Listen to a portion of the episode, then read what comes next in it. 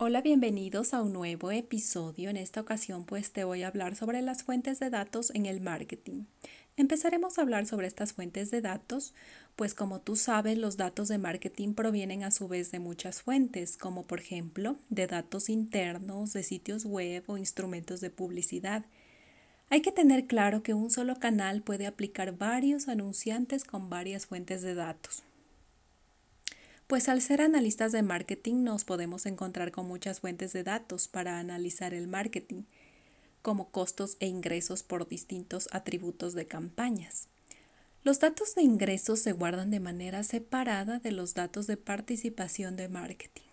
Pues bien, mira, los atributos de campañas son un tipo de datos que describen datos, los mismos que sirven para hacer una comparación de datos entre canales y tácticas.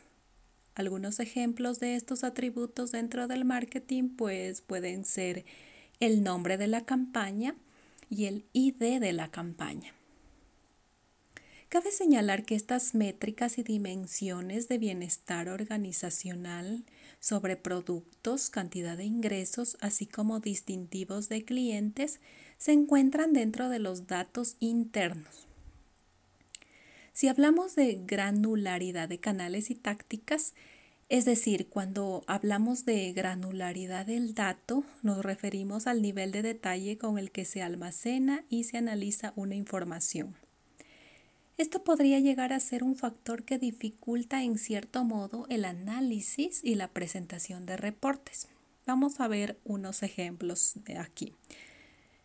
Em, con el ejemplo de la televisión como un canal sin conexión, pues estos canales no conectan los anuncios a usuarios concretos, por lo que tener datos menos detallados a nivel de campaña y táctica puede ser una razón.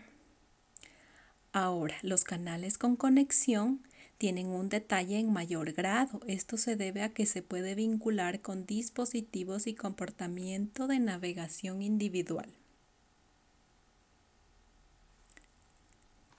Pues bien, espero que te haya gustado este tema, me parece súper interesante.